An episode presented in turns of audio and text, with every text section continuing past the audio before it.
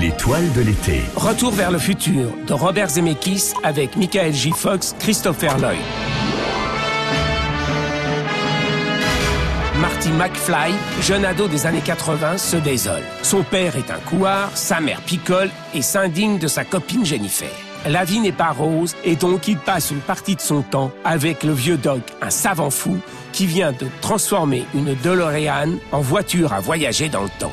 Alors que Doc tombe sous les coups des terroristes pour sauver sa peau, Marty fuit dans la voiture et se retrouve en 1955. Euh, attendez un peu, Doc. Est-ce que j'ai bien entendu? Vous dites que vous avez fabriqué une machine à voyager dans le temps à partir d'une DeLorean? Faut voir grand dans la vie. Quitte à voyager à travers le temps au volant d'une voiture, autant choisir une qui est de la gueule. Il retrouve son père et sa mère amoureux, mais Lorraine en pince pour le fiston. Biff Tannen, qui déjà menait la vie dure à papa George, continue et regarde Lorraine avec des yeux gourmands. Il retrouve le doc qui lui explique que seul un orage important peut le ramener en 1985.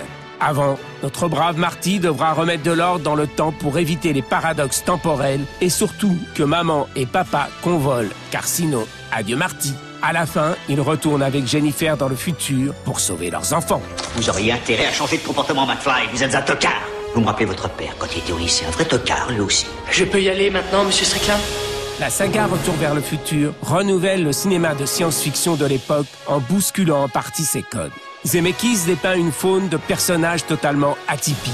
Un savant complètement fou, un père loser, une mère alcoolique et un héros paumé. Le spectateur ne peut que se réjouir dans une aventure menée par des gens à la fois banals et exceptionnels par leurs bêtises exacerbées. Ça marche